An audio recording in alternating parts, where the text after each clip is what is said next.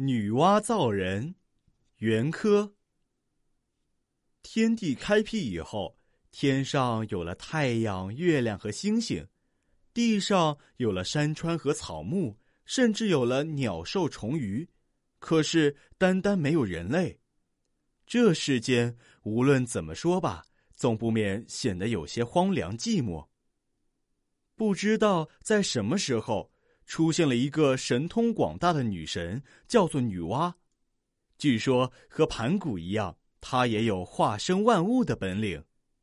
有一天，大神女娲行走在这片莽莽真真的原野上，看看周围的景象，感到非常孤独。她觉得在这天地之间，应该添上点什么东西进去，让她生气蓬勃起来才好。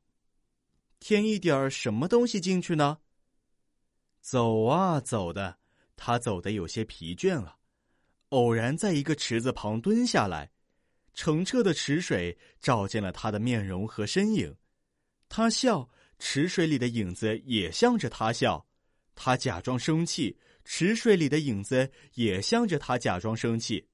他忽然灵机一动，世间各种各样的生物都有了，唯独没有像自己一样的生物。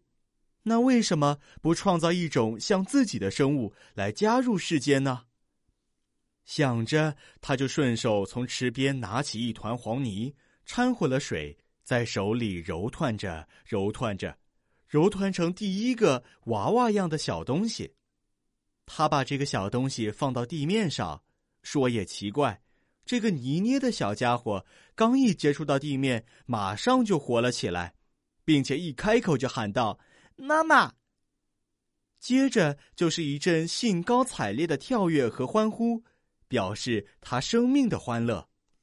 大神女娲看着他亲手创造的这个聪明美丽的生物，又听见了妈妈的喊声，不由得满心欢喜，眉开眼笑了。他给他心爱的孩子取了个名字，叫做人。